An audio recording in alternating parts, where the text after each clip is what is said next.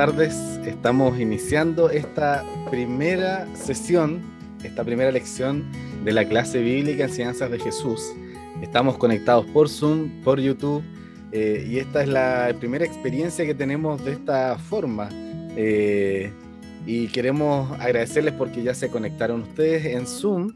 Tenemos, eh, somos 30 personas conectadas y va subiendo, 31. y en YouTube el dato, por lo menos a mí que me, que me aparece acá, a ver, déjenme actualizarlo, déjenme revisar. Tengo 17. 17. Sí, 17. Ahí ustedes escucharon al, a, Daniel, el pastor del distrito central de eh, Copiapó. Eh, ¿Cómo estás, Daniel? Estamos acá, bien, bien, bien. Hola, Daniel, ¿cómo estás? Con la participación de los hermanos. Sí, eh, también ahí escucharon ustedes a Moisés. Moisés, eh, ¿cómo ha estado, cómo va la cosa en el colegio?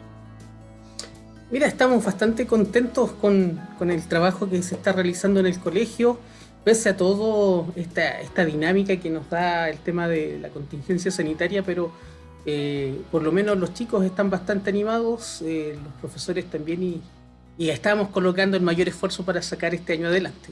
Tenemos fe que Dios nos va a prosperar en aquello.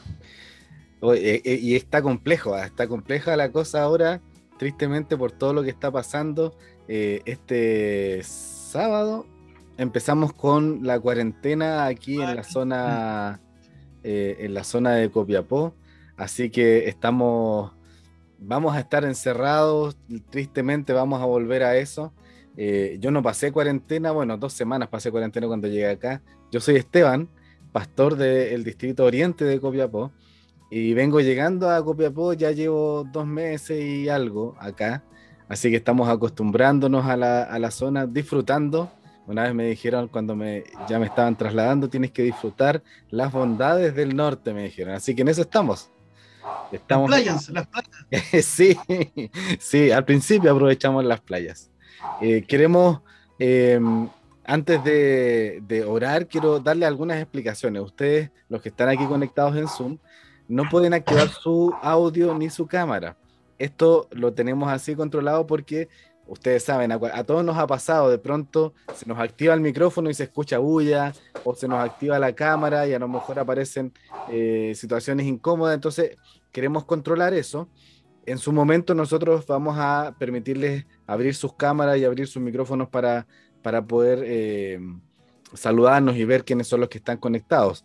Pero queremos invitarles a que ustedes puedan hacer preguntas por el chat del Zoom eh, y también a los que están conectados en YouTube que hagan sus preguntas también eh, que hagan sus preguntas también por el chat de, eh, de, YouTube. Ahí está la posibilidad de hacerlo y vamos a estar escribiendo también aquí por, por WhatsApp también estamos leyendo los distintos comentarios que ustedes pueden hacer y esperamos que las preguntas que vayan haciendo a lo largo del programa eh, podamos ir respondiéndolas. Es probable que no podamos responder todas las preguntas.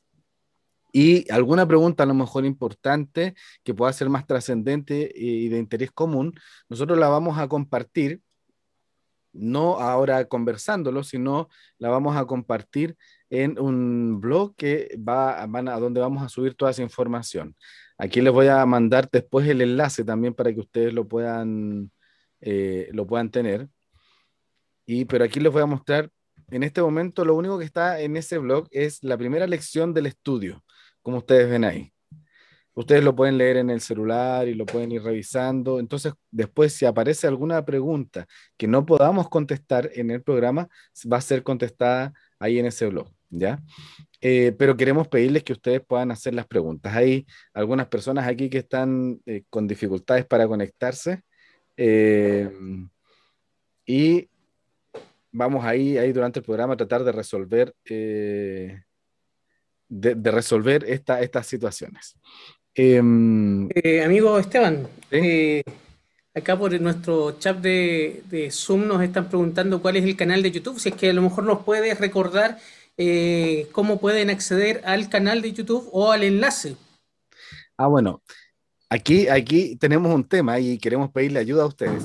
En YouTube, uno puede hacer una transmisión abierta y que la gente la encuentre cuando busca ahí en YouTube eh, libremente, solo si el canal tiene más de 100 suscriptores. Todavía no tenemos más de 100, por lo tanto esta transmisión es privada y solo los que tienen el enlace pueden entrar. Entonces, si usted quiere que otra persona se conecte, eh, el enlace. Ahí Daniel compartió el enlace, eh, Katy también en el, en el chat de Zoom, para que ustedes se lo puedan enviar a otra persona.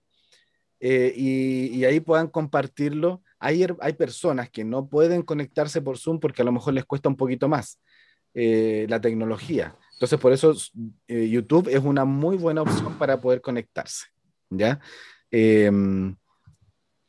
A ver, aquí hay algunos que dicen que no, no pueden entrar. Em, vamos a intentar ir resolviendo estos temas pero yo por lo menos entro a, YouTube, entro a Zoom y está funcionando. Entonces, no, sé cuál será la, razón. Eh, tal vez la, opción sería invitar a nuestros amigos de que si es que tal vez no puede entrar por Zoom eh, y está en nuestro grupo de, WhatsApp, ahí están compartidos también los enlaces, también puede probar por, por YouTube, en una de esas ahí es más fácil que pueda acceder a nuestro programa. Claro, Dice que ya lo intentaron por YouTube. Bueno, vamos a intentar resolver eso en, el transcurso del programa, ¿ya? Eh, pero bueno, agradecemos a todos los que están. Ya estamos en 44 aquí en Zoom y en YouTube. Eh, a ver, llevamos 21. 20, 20. Sí, 20, 21. Bueno, ahí vamos viendo cómo se va, eh, cómo se van uniendo las personas. Eh, esperamos que puedan resolver las dificultades que hayan. Tristemente hay cosas que tienen que ver con sus equipos y no necesariamente con lo que nosotros podemos hacer. Así que eh, invitamos a todos. La, plataforma está disponible, está abierta para que se conecten por Zoom, por YouTube. No debería haber dificultades. Esperamos que puedan resolver los que tienen algunas dificultades. Bueno, vamos a orar eh, y vamos a pedir a Dios que esté con nosotros para poder tener nuestra mente dispuesta, disponible eh, para poder eh, comprender las escrituras, que es lo que nosotros hoy día vamos a, estudiar. Le invito entonces a que inclinemos el rostro, cerremos nuestros ojos y busquemos a Dios. Señor, al iniciar esta clase que queremos eh, desarrollar por un largo tiempo, queremos rogar, Señor, que seas tú el que vaya con nosotros en este camino Vamos a estudiar distintos temas a lo largo de todas las clases. Y esperamos, Señor, recibir la orientación del Espíritu Santo, para que al momento de conversar, dialogar, seas tú el que vaya iluminándonos y que las respuestas a las preguntas que surjan sean eh, las que permitan que cada persona pueda fortalecer su fe, conocerte más a ti. Quédate con nosotros y que los problemas técnicos que se puedan dar puedan ir resolviéndose eh, a, a medida que vamos avanzando con el programa. Bendícenos, Señor. En el nombre de Jesús. Amén. Amén. Bueno, el tema de hoy, eh, como ustedes vieron en la primera lección que les enviamos en PDF, se las vamos a enviar de nuevo, a lo mejor porque a lo mejor algunos no, la tienen, em, tiene que ver con las escrituras. Y entonces quiero compartir con ustedes eh, una noticia que me llamó mucho la atención. Pongan mucha atención en esta, en esta noticia. Israel dio a conocer fragmentos de un pergamino bíblico milenario que pertenece a los rollos del Mar Muerto en lo que supone un descubrimiento histórico al ser el primero de este tipo en los últimos 60 años. El rollo está escrito en griego antiguo con la palabra Dios en hebreo e incluye versículos del libro de los profetas menores, entre ellos de Zacarías y Nahum, y fue descubierto en los acantilados del desierto de Judea por la autoridad de antigüedades de Israel. Según los expertos, el manuscrito habría sido escrito por dos escribas distintos y sus fragmentos fueron recuperados de la denominada Cueva del Horror en la Reserva Natural de Nahal Heber. El hallazgo se produce 60 años después del último descubrimiento de rollos bíblicos en excavaciones arqueológicas en la zona. Entre 1947 y 1956 se descubrieron los famosos manuscritos del Mar Muerto, unos 900 documentos de más de 2.000 años de antigüedad. Además, en otra cueva se halló una cesta de hace unos 10.500 años de la época neolítica precerámica tejida con material vegetal y con una capacidad de entre 90 y 100 litros. Otro de los descubrimientos fue un alijo de monedas de hace unos 1900 años con símbolos judíos como un arpa y una palmera datilera, así como restos de flechas y puntas de lanza, tela tejida, sandalias e incluso peines para piojos.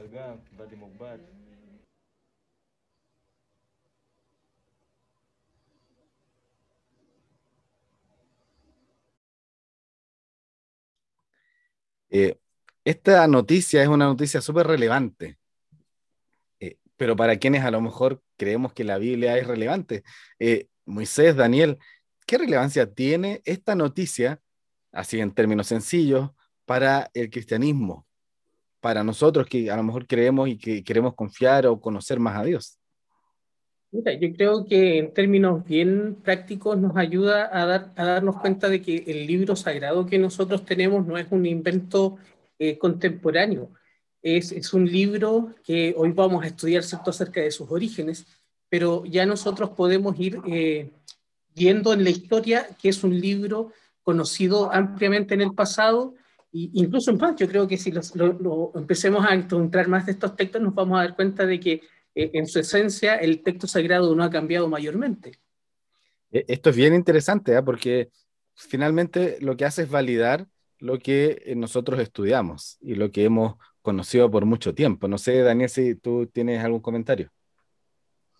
No, es importante lo que resalta Moisés, porque eh, siempre el libro, la Biblia ha sido cuestionada por muchas personas, por eruditos, le restan el valor histórico y todo eso. Sin embargo, estos rollos del Qumran muestran que el libro realmente era, eh, los manuscritos del Mar Muerto, ¿cierto? Eran eh, escritos que estaban de mucho tiempo atrás.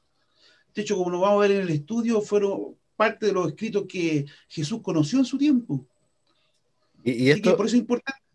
Exactamente. Ahora, e, esto es bien, bien curioso, ¿eh? porque no toda la gente confía en las escrituras a pesar de las evidencias que para nosotros son muy contundentes. Y aquí quiero compartir con ustedes dos, dos preguntas o dos entrevistas que se hicieron a un par de personas hoy día eh, y qué pensaban con respecto a las, a las escrituras. Mire, pongan atención. Hola, ¿cómo estás? Bien. Mira, te quiero hacer una, dos preguntas. La primera es, ¿tú crees en la Biblia? Sí. Ya. Y la segunda, ¿tú crees que las enseñanzas de la Biblia son para el tiempo de hoy? ¿Por qué? Porque todo lo que está escrito se está cumpliendo. Ya. Gracias por tu respuesta. Gracias.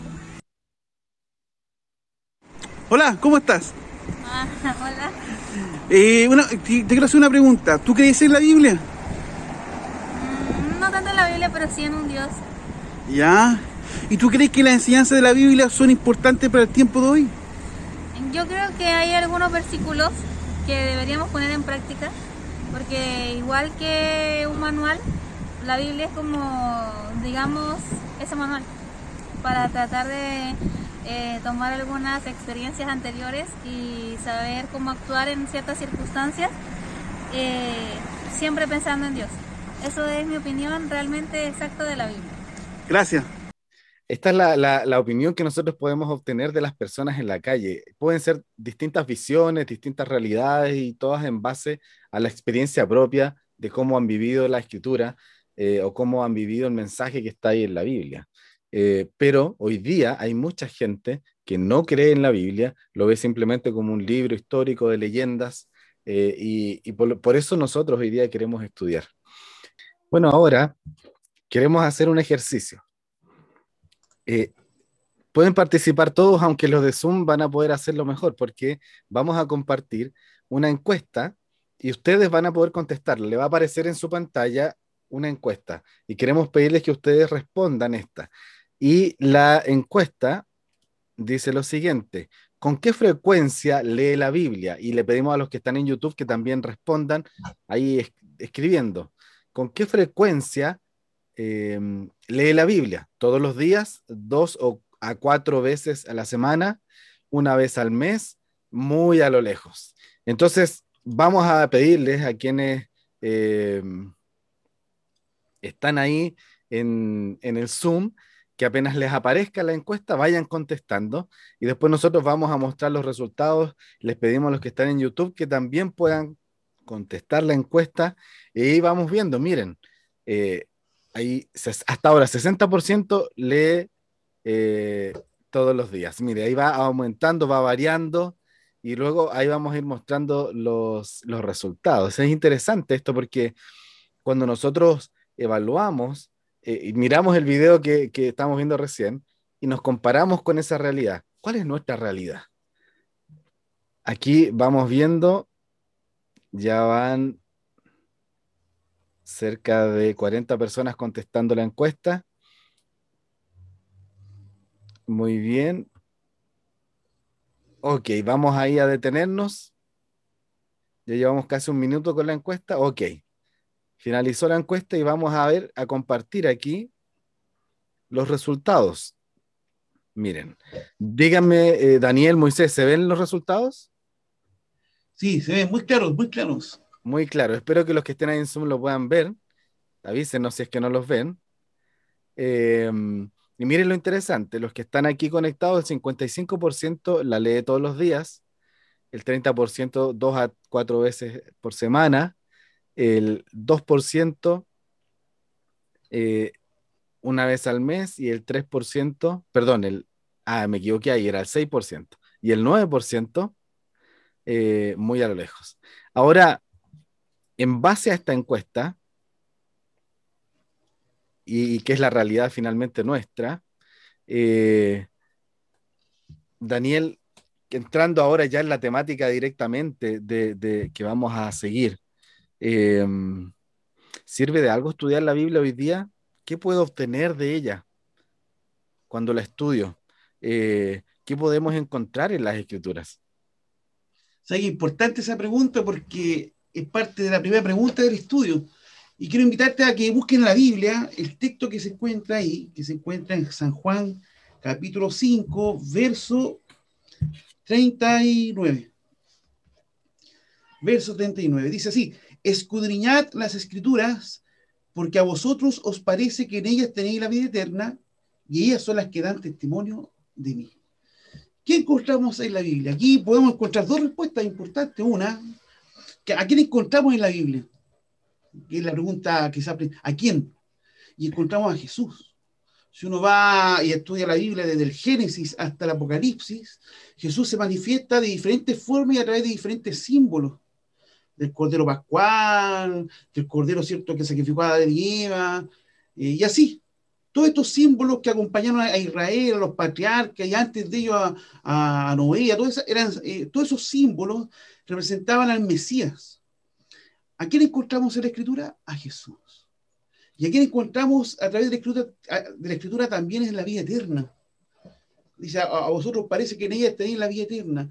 Y aquí hay algo bien importante, ¿cómo se unen estos dos conceptos de la vida eterna y de Jesús? Y yo quiero invitarlo a que leamos otro versículo que tiene que ver con esa conexión. Busquemos allí en el mismo libro de Juan, en el capítulo 17, pero ahora en el verso 3.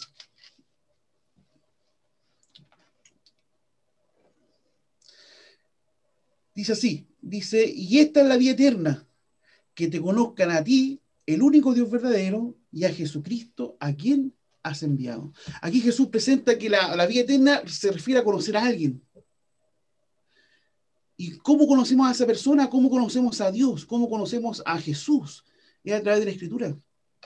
A través de este libro maravilloso que nos muestra eh, no solamente la vida de Jesús, sino también nos muestra de cómo Dios piensa, cómo Dios siente, cómo Dios actúa. Y esa es la forma en que nosotros también nos podemos encontrar con Dios. Eh, la vida eterna no es solamente vivir para siempre. ¿ah? Muchas personas dicen, ya, la vida eterna solamente eh, nunca morir. Pero la vida eterna también tiene que ver con una manera de vivir. Y esa manera de vivir, Jesús nos vino a mostrar acá en la tierra. Cuando uno conoce a Jesús a través de la Escritura, conoce esa vida eterna, esa maravillosa vida eterna a la cual todos nosotros hemos sido llamados a participar. Es, interesante, es interesante cómo, cómo podemos mirar las escrituras. Em, no sé si Moisés, tú querías hacer un comentario, parece. Sí, mira, la verdad de las cosas es que es bastante interesante la forma en la cual ya estamos empezando el estudio, porque eh, estamos hablando de que el texto que nos menciona eh, Daniel es un texto que está eh, refiriéndose a gente que supuestamente conoce el texto bíblico y ellos dicen, ustedes creen que aquí encuentran la vida eterna y estas son las que dan testimonio de mí. Sin lugar a dudas que todos nosotros, de alguna u otra manera, aspiramos a una vida mejor. Y, en términos espirituales, esa vida mejor es la vida eterna. Pero es interesante que el conocer a Cristo implica conocer las escrituras y poder acceder a la vida eterna. Entonces nosotros hoy día nos podríamos preguntar por qué no, no podemos acceder a aquello. Eh, y es interesante notar que en Mateo capítulo 22, en el texto 29 dice que el Señor les respondió a, los que le escuchaban en ese entonces, erráis ignorando las escrituras y el poder de Dios. Entonces ya aquí nosotros podemos eh, plantearle a nuestros amigos de que eh, el estudio de las escrituras eh, no puede enfocarse como si fuese un libro cualquiera o un libro más. Efectivamente, la, Biblia nos da el testimonio de la vida eterna, la Biblia nos apunta a Cristo, pero por sobre todas las cosas, si nosotros eh, buscamos de manera sincera el contenido de las escrituras, también nosotros vamos a poder percibir el poder de Dios en nuestra vida. Y eso es lo que hace de la Biblia un libro tan especial. Es importantísimo lo que tú estás diciendo, eh, al tiro Daniel. Eh, es importantísimo lo que estás diciendo, Moisés, porque eh, antes cuando revisaba yo la, lección, una de las preguntas que, que, me vino es, ¿necesito ser un teólogo para comprender las escrituras? ¿Necesito estudiar muchísimo? saber hebreo, griego que, o arameo, que son los, los idiomas que aparecen en la escritura. Necesito eh, tener, incluso ir todo, haber tenido una, una, historia eclesiástica de iglesia de mucho tiempo para poder comprender la escritura y ahí tú eh, nos muestras que finalmente lo que uno, y Daniel también nos decía recién, eh, nosotros finalmente lo que debemos buscar es una experiencia con una persona que se revela de una manera sencilla a quien está dispuesto a encontrarse con él. Eh, Daniel. Ahora es importante eso, porque la Biblia no es solamente algo intelectual, sino que algo experimental. La gente, quizá los fariseos del tiempo de Jesús, eh, esa reprensión que Jesús le hace, ¿cierto?, a los fariseos es porque ellos ven a la Biblia como un, como un elemento intelectual de aprender, de profecía, acá, y eso es importante, pero más importante que algo intelectual es algo experimental. Yo debo experimentar la escritura en mi vida. Si no, se vuelve solamente un, cúmulo de doctrina con la cual eh, yo trato de ganar un debate, ¿ah? pero en algo que me transforme, algo que me cambie como persona, que una vez fui algo y después experimentando la Biblia me convierto ahora en otra persona. Porque ahí está, eh, es importante, después vamos a leer un texto más adelante, pero es importante esa experiencia porque eso es lo que transforma. Eh, una vez yo he leído en, un, erudito que decía, la Biblia eh, transforma a la gente con la, con la, cual se encuentra. Y eso es importante notar. Ahora, ¿cuál era la Biblia que Jesús usaba? Porque eso te quería preguntar, Daniel, porque tú comentabas recién algo que es súper importante si Cristo vivió en un tiempo donde eh, los que manejaban la religión eran personas que habían estudiado eh, y usaban las escrituras, pero además usaban otro tipo de cosas, eh, tradiciones que ellos habían escrito en su momento en la historia del pueblo. Entonces, ¿qué estudió Jesús? porque Cristo no fue a la escuela en ese momento, lo educó su madre. Entonces, ¿cómo Cristo o desde dónde Cristo sacó lo que él enseñó finalmente eh, a todas las personas? ¿Cómo lo hizo? ¿De dónde lo sacó? Mira, vamos a buscar un texto, texto que se encuentra en Mateo 5, 17. Busquemos ahí ese texto en Mateo 5, 17. Invitamos a los amigos también que nos están escuchando a buscar ese texto y yo creo que no solamente los invitamos a buscar el texto, también les recordamos que ellos pueden ir haciendo sus preguntas, ya sea en el, en el chat de, de, YouTube, le pueden mandar al, al, grupo que tenemos de WhatsApp y de clase bíblica, o aquí en el chat de, de Zoom, para que podamos también eh, ir incorporando de, de, sus preguntas o de sus inquietudes que ellos vayan colocando y, y así participamos entre todos. Mira, dice acá, 5.17, no penséis que he venido a abogar la ley, menciona la ley. Después dice los profetas. No he venido a abrogar, sino a cumplir. Aquí menciona dos partes, la ley y los profetas. ¿Qué es lo que, ¿Cuál es la Biblia que Jesús usaba? La más probable que era parte de esa Biblia que encontraron esto allí en el mar muerto, en el Qumran, porque Jesús hablaba arameo, ¿cierto? Y quizá de eso escrito él se nutrió. Ahora, lo importante es que en el tiempo de Jesús también la Biblia está, está disponible para aquel que no nació en el mundo hebraico o en el mundo judío. eh, la Biblia también estuvo cierto, disponible para aquel que era gentil, aquel que conocía el idioma griego. ¿Por qué? Porque dos siglos antes que, Jesús naciese, eh, un filósofo, un rey filósofo, ¿cierto?, de, Alejandría, él, al construir, ¿cierto?, su, biblioteca, eh, encomendó a 70 judíos eruditos a traducir la Biblia del hebreo arameo al griego. Y con eso se abrió la Biblia al mundo griego, al, mundo helénico. Entonces, no solamente el judío tenía la posibilidad de conocer la Biblia, sino también aquel que no era judío de nacimiento y que conocía el griego nomás.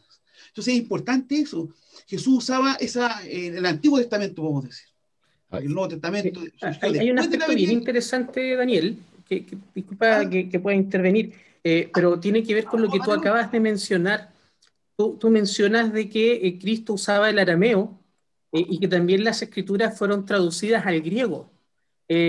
claro, a lo mejor cuando nosotros estamos mirando estos datos dos mil años después, nos parece algo quizás intelectual o, histórico y no tiene mucha relevancia para nosotros pero en el fondo cuando nosotros hablamos de esos idiomas, estamos hablando de los idiomas universales, de los idiomas que, que todos podían entender. Eh, muchas veces nosotros nos imaginamos que el mundo antiguo era muy encerrado en, sus tribus, en sus propias eh, naciones, pero era un mundo bastante globalizado. Y cuando nosotros lo trasladamos entonces a nuestra época, eh, así como en esa época las escrituras hebreas, el, Antiguo Testamento fue universal, eh, el mensaje de Dios también es, es para nosotros hoy y es universal independiente de nuestra eh, raza, de nuestra lengua. La, palabra de Dios es, es, es, para todos nosotros. Y de hecho, cuando nosotros dialogamos en torno a esto, y ahora trayéndolo, como tú decías, Moisés, al contexto de lo que estamos viviendo nosotros hoy día, em, tal como Cristo lo hizo en su momento, Cristo acercó a Dios y a la Biblia que estaba en ese momento a las personas. Eh, de alguna manera ah, explicó eh, el fondo de lo que estaba escrito. Em, y las personas asumían como verdad lo que los eh, rabinos, escribas, los que enseñaban, enseña, era la verdad, eso era la verdad para las personas. Hoy día hay una cantidad de ideologías, tendencias que dicen que son, no sé, la verdad o que tienen la verdad o lo correcto. Y de hecho muchos dicen, yo hago mi propia verdad. Eh, ¿Dónde entonces está la verdad? Ahora, importante eso lo que dice, porque vivo en un tiempo eh, donde la relatividad, donde la verdad es relativa, ¿cierto? No hay una verdad absoluta. Y hoy día vemos que los jóvenes, ¿cierto? Pueden llegar a decir, no, esa es tu verdad, ya, y si tú eres feliz con esa verdad, está bien, pues. Pero yo te puedo asegurar que cuando uno lee la Biblia uno se da cuenta que hay una verdad una verdad absoluta que trasciende el tiempo, que trasciende las la, sociedades, las culturas, que esa verdad cuando es abrazada produce algo. Mire, vamos a buscar otro texto que se encuentra en Juan 17, 17. Así que le invitamos a los amigos, a, todos los que están acá conectados, a buscar ese hermoso texto que se encuentra en Juan 17, 17 es cortito, pero muy significativo. Dice así, eh, santifícanos en tu verdad, tu palabra es verdad. Aquí, si uno analiza un poco esta frase, ¿cierto? Esta oración, dice cosas, pero totalmente válidas para el tiempo de hoy. Y, no solamente válidas, sino también eh, transformadoras, porque dice que, una, que la Biblia o la palabra de Dios es la verdad. Es decir, la Biblia establece que hay una verdad absoluta. Pero esa verdad absoluta eh, tiene como propósito, como hemos dicho al principio, cambiar, ¿cierto?, la vida de la persona porque santifica. Y sabe que hay un texto que yo encontré en la Biblia que como eh, reafirma este concepto de que la verdad de Dios te santifica, te cambia, Mira, vamos a leer un texto de una experiencia de un profeta del Antiguo Testamento, que se encuentra ahí en Jeremías 15, 16. Es un texto quizás muy conocido por aquellos que les gusta el libro de Jeremías. Y ese texto habla de la experiencia del profeta con la palabra de Dios. Miren, la experiencia del profeta con la palabra de Dios. Y dice ahí en el versículo, capítulo 15, verso 16, eh, dice así, fueron allá tus palabras y yo las comí, dice el profeta, ¿cierto? En su experiencia con la palabra de Dios. Tu palabra me fue por gozo y por alegría de mi corazón, porque tu nombre se invocó sobre mí. Es decir, la palabra de Dios, cuando tú la comes, y cuando se refiere acá a algo cierto simbólico, es decir, que tú asimilas las enseñanzas de la Biblia, la haces parte de tu vida, así como cuando tú te comes un plátano o te comes un pan, eso después llega a ser parte de tu cuerpo a través de las a través de todo el sistema digestivo. La palabra de Dios también llega a ser parte de la persona cuando la come, cuando la hace parte de su vida. ¿Y eso qué produce? Gozo y alegría. ¿Y por qué? Mira, yo busqué unas traducciones acerca de la última parte de este versículo. Y dice así, mira, la quiero leer acá. La traducción de, eh, la, Nueva Jerusalén, una traducción, ¿cierto? Eh, dice así. Se presentaban tus palabras y yo las devoraba. Era tu palabra para mí un gozo y alegría de corazón, porque se llamaba, porque se me llamaba por tu nombre Yahvé, Dios de los ejércitos. Es decir, que la persona que comienza a vivir esa experiencia con la palabra de Dios, eh, con esa verdad que Dios ha, dejado a, disposición de, de, todos los seres humanos, y como decía Moisés, esa verdad, usted, o como decía también Pacheco, esa verdad, tú no necesitas ser erudito, saber griego, eh, hebreo. Ahora, si tú lo sabes, bueno, bien, pero ahora con todas las facilidades, con todas las traducciones que hay, y claro, con todas las facilidades que hay a través de las traducciones que hay, uno puede aprender mucho de la Biblia y puede entender el pensamiento de Dios. Sí, de hecho... Eh, acá nos llegó un mensaje eh, en nuestro chat eh, que yo quisiera aplicarlo un poco a lo que estamos conversando. Una de nuestras compañeras, amigas que nos está acompañando, dice que ella no sabe leer la Biblia. Entonces, efectivamente, tal vez para nosotros que, que tenemos más tiempo con la Biblia, eh, es, llega a ser algo más bien cercano, incluso a lo mejor cuando nosotros acá estamos dando algún texto bíblico, eh, tomamos nuestra Biblia y, en pocos segundos incluso lo podemos encontrar el texto. Pero eh, aquí hay algo que, yo quisiera rescatar en base a lo que, Daniel ya nos está diciendo y un poco para llevarlo al, diario vivir de nuestros amigos. la Biblia ya hemos dicho que es un texto, es un libro que, no lo podemos leer como cualquier libro. De, hecho, nuestra amiga aquí lo corrobora, ¿cierto? Eh, los que llegan y leen la Biblia muy pocas veces van a entenderlo de buenas a primeras. Necesitamos un poco más de, cercanía con, con eso. Y es entonces cuando nosotros tenemos que encontrar cuál es el propósito de la Biblia. Eh, la Biblia es para nosotros, es casi como una carta de presentación cuando Daniel nos dice de que fueron halladas tus palabras y yo las comí, y fueron por gozo y alegría, eh, tenemos que especificar que ese gozo es precisamente el gozo de conocer a Dios. Porque hoy estamos en un mundo que es bastante, que, que, que es bastante pluralista. Nosotros tenemos muchas opciones y nuestros amigos también, muchas opciones donde encontrar gozo tienen muchas instancias y actividades que hay que, bueno, a lo mejor ahora con, la, con la, cuarentena estamos un poco más limitados, ¿cierto? Pero aún así, eh, si tú disfrutas tal vez un cierto género de películas, tú puedes elegir. Pero cuando nosotros hablamos de la Biblia, el gozo que, nosotros experimentamos es porque la Biblia es un libro de presentación de Dios. Eh, en, primer, en 2 de Pedro 1.21 dice claramente de que la Biblia no fue traída por voluntad humana, eh, la Biblia fue inspirada por Dios. Cada uno de los autores bíblicos fueron inspirados por Dios y cuando nosotros leemos sus historias, eh, nos damos cuenta de que esas personas no son distintas a nosotras.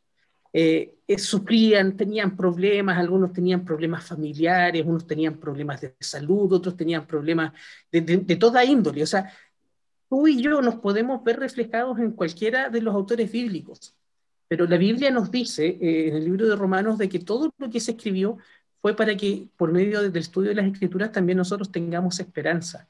Y es por eso que eh, debemos hoy día entender de que el gozo que la Biblia nos ofrece no es un gozo cualquiera, es el gozo de conocer a Dios, es el gozo de poder darnos cuenta de que Dios eh, tiene un propósito para nuestra vida.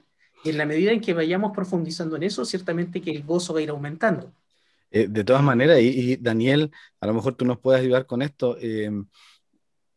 hay una de las preguntas que nos ayuda a conectarnos directamente ahí con lo que dice Moisés cualquier persona, cualquier corazón está preparado para recibir la palabra.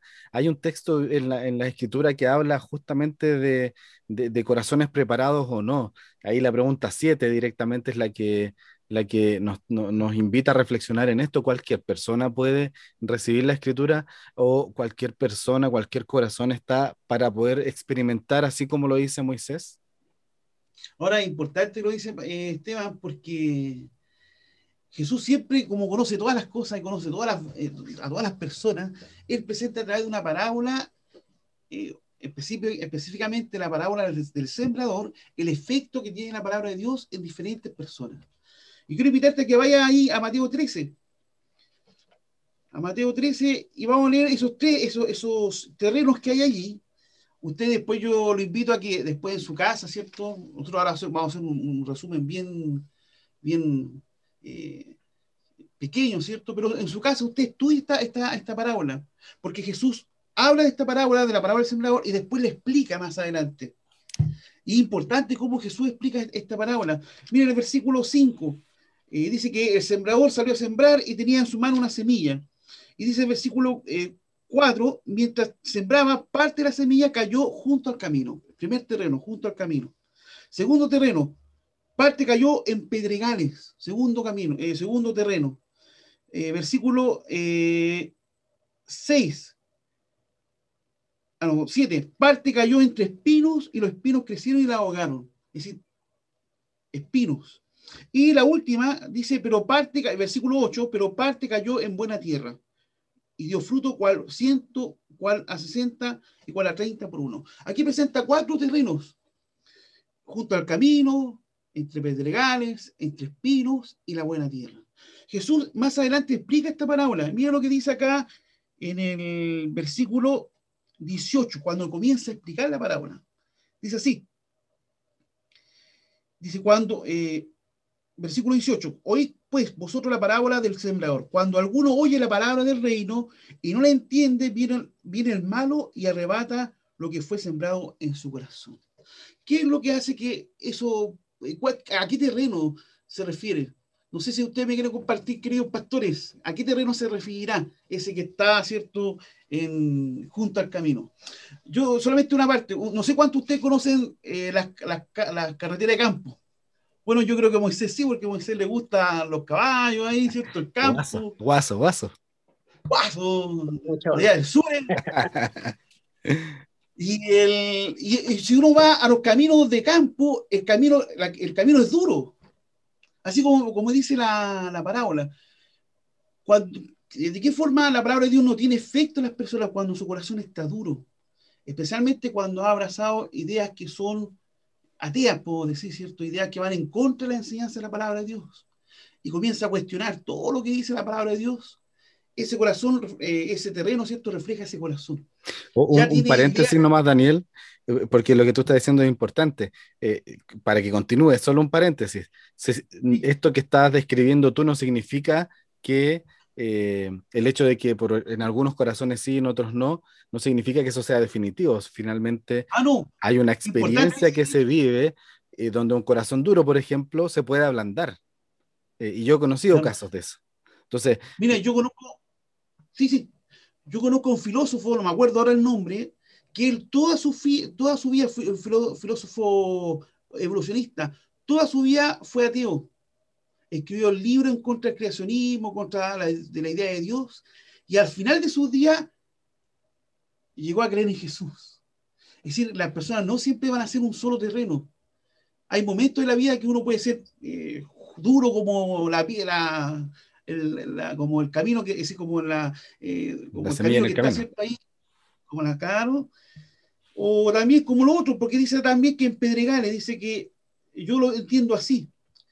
Jesús dice acá eh, dice acá, ah, disculpen, me anduve perdiendo. Aquí dice acá en el versículo 20, eh, el que, el que fue sembrado entre, en pedregales es el que oye la palabra de Dios, al momento la recibe con gozo, pero no tiene raíz en sí, sino que es de corta duración, pues al venir la aflicción o la persecución por causa de la palabra, luego tropieza.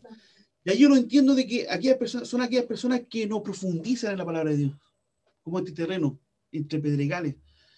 Y eso es importante porque si uno conoce la palabra de Dios, debe profundizar. Pero acá volvemos atrás.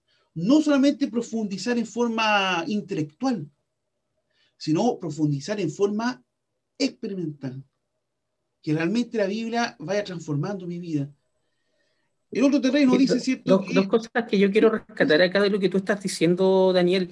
Eh, porque tal vez nosotros nos podemos enfocar un poco en, el tipo de terreno que nosotros somos. Y posiblemente a lo mejor nuestros amigos están pensando y dicen, no, es que mi esposo ahí es terreno duro, o, no, mis hijos a lo mejor son terreno fértil, y a lo mejor podemos empezar a, caer en, en, comparar, ¿no? O tratar de identificar cuál de, de los terrenos pueden ser aplicados a nuestro entorno.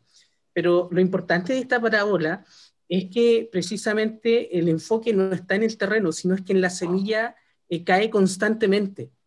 Y, eso es algo que nosotros debemos rescatar. Hoy día la palabra de Dios eh, sigue tocando nuestros corazones eh, cada vez que nosotros la buscamos, cada vez que la leemos, podemos encontrar en ella un mensaje para hoy, no para el pasado, para hoy, sino que al contrario, incluso nos ayuda a pensar en un futuro mejor.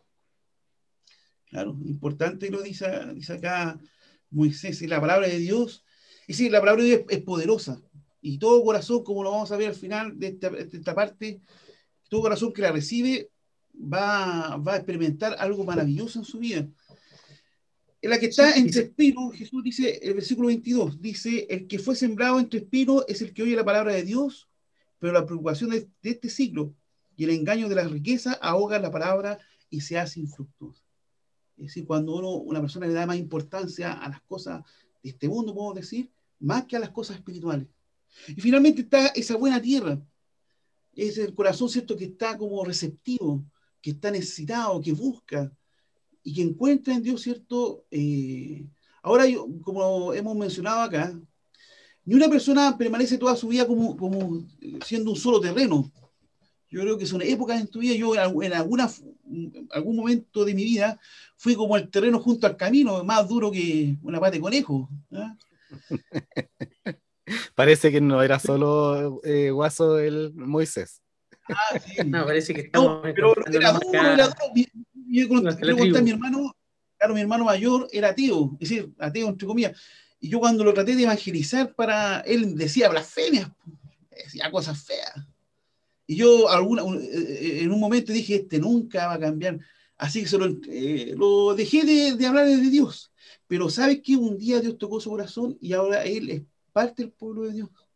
Entonces, una persona no permanece siempre en un solo estado. Solo un momento de Dios. que acá nos acaba de llegar eh, un, un, mensaje bastante interesante de nuestro amigo Andrew, se identifica él. Dice que para edificar sobre un terreno se debe hacer un estudio geotécnico hablando de construcción.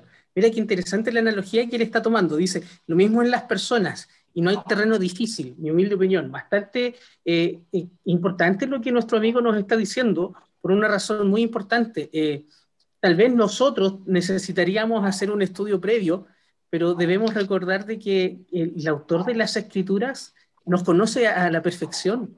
Eh, y por algo eh, nosotros podemos encontrar en el mensaje de la Biblia eh, algo tan, tan atingente para, para nosotros, algo que, que, si bien es universal, puede transformar mi vida en lo particular. Y es interesante de que, como ya lo hemos resumido, ¿no? para Dios no hay un terreno difícil. Hay aquí en, YouTube también, las personas dicen, conectados con lo que habíamos conversado un poco antes también, eh, el valor y la trascendencia de la Biblia, eh, hablan cómo la Biblia es la verdad para ellos, los santifica, es paz, em, también es sabiduría. Eh, dice, Rosa dice, para mí la Biblia es el reflejo de nuestro querido Dios. Eh, y es interesante cómo nosotros podemos experimentar la Biblia en nuestra vida. Y, Moisés, eh, esto, esto de ver eh, en un momento el corazón de una forma, en un momento un corazón de otra manera, de acuerdo a la experiencia que esté viviendo, em, yo creo que ha sido durante toda la historia. Em, y mi pregunta es, ¿la Biblia es relevante solo en algún momento de mi vida o solo en algún momento de la historia? ¿O todo el tiempo? ¿Hasta cuándo va a ser relevante? Bueno, eh, la verdad es que nosotros tendemos como a, a, dividir un poco la existencia humana en, periodos de tiempo. Yo creo que ese es un, un, mal que nosotros tenemos. Nos preocupa mucho eh, el, tiempo desde nuestra perspectiva.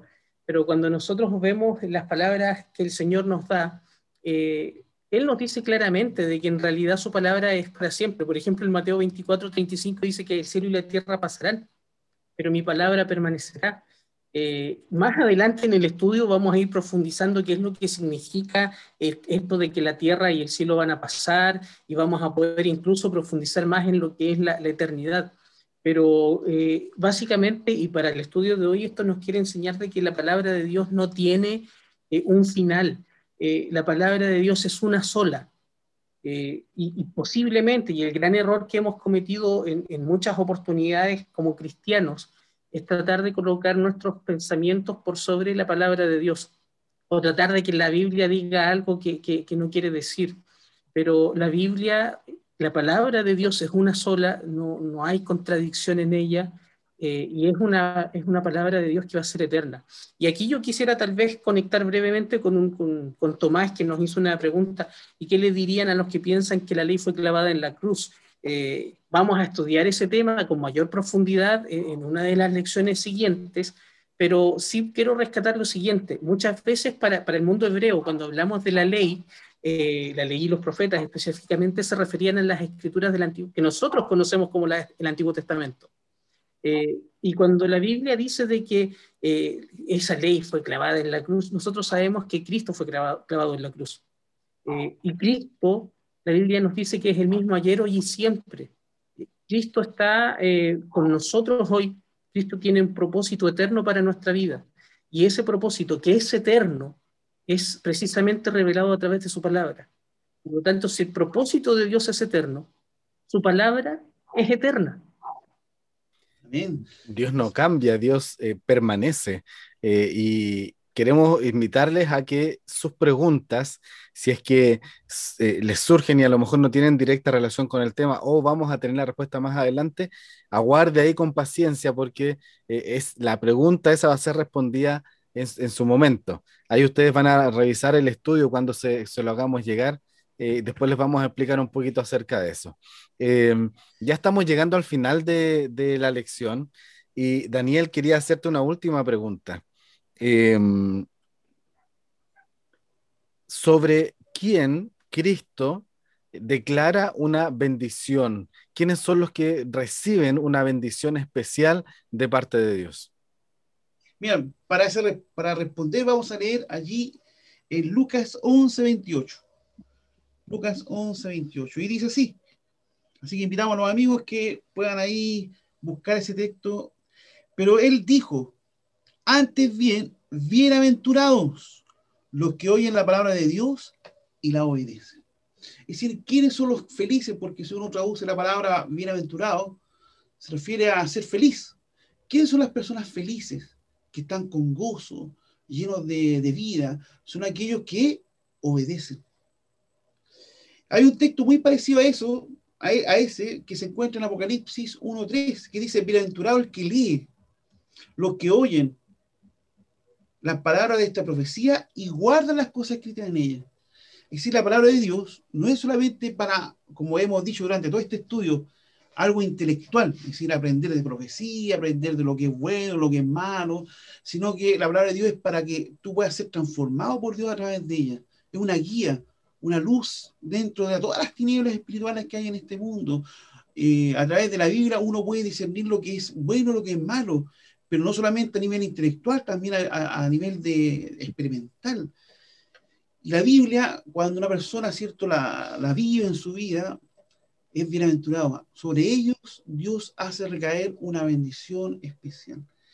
Querido amigo, yo creo que aquí al finalizar este estudio eh, hay que hacer un llamado, ¿cierto? Un llamado a, los amigos que están acá con nosotros, aquellos que están conectados por YouTube, y, y, un llamado que te hago, ¿cierto? Como alguien que desea tu bien, desea tu felicidad en esta vida.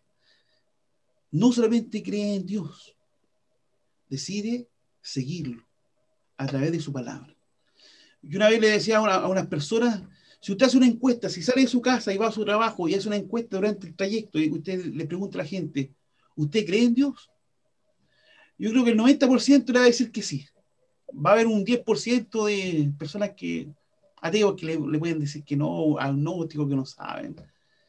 Pero si usted le pregunta, hace ese mismo ejercicio, pero en vez de preguntar solamente creer en Jesús, es decir, creer en Dios, sino que ahora decir, usted le sigue, usted está dispuesto a, a, obedecer a Dios, yo creo que eso va a bajar en forma, eh, lamentablemente, lastimosamente, eh, mucho. La Biblia es un libro, una guía, una guía espiritual que Dios quiere que tú eh, experimentes para que Dios pueda darte su bendición. Así que la invitación de hoy día, vive con Jesús, vive siguiéndolo a través de su palabra. Muchas gracias, Daniel, por esas palabras finales. Eh, sin duda, la invitación a estudiar la Biblia está para todos ustedes. Eh, nosotros queremos hacerle una invitación ahora eh, a que estudien la Biblia por medio de distintas formas que nosotros podemos tener. Este es el estudio bíblico, ahí refleja la luz, ahí se ve. Enseñanzas de Jesús. Este es el estudio que nosotros estamos siguiendo ahora. ¿ya? Hoy día hicimos la primera lección y queremos invitarlos a que ustedes puedan eh, inscribirse en el formulario si es que no lo ha hecho. Si no puede, no sabe hacer el formulario que le va, le va a hacer llegar su amigo, que lo invitó, o, la persona que lo invitó, eh, usted puede decirle, sabes que yo no puedo completar el formulario, pero aquí está mi nombre, mi teléfono y mi dirección. ¿Por qué la dirección? Porque nosotros queremos ir a dejarle esto. A todos los que están conectados, queremos ir a dejarle este estudio. Eh, vamos a ir a hacer toda la gestión, a lo mejor vamos a organizarnos con los que pertenecen a la iglesia, los que asisten a la iglesia, para poder distribuirlo eficientemente, sobre todo ahora que va a empezar la, cuarentena, a ver, entregarlo antes de eso.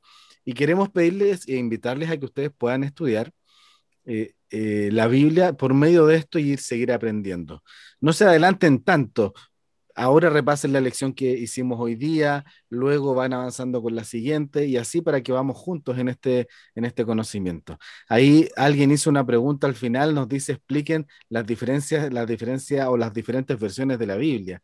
Eh, a lo mejor Moisés, ¿podrías dar una respuesta breve con respecto a eso? Eh, bueno, eh, las versiones de la Biblia tienen una respuesta muy, muy simple. Eh, nosotros leemos en el español un texto que fue escrito o en hebreo o en griego.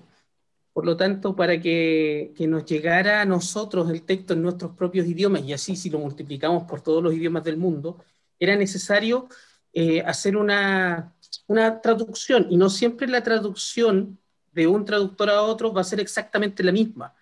Eh, por ejemplo, si alguien puede decir, eh, yo miro esa casa azul eh, de, una, de un texto, y, y, de pronto otro puede decir, no, hay que mirar la casa azul. Si tú te das cuenta, pueden ser palabras diferentes que tienen, diferent, eh, tienen el mismo sentido.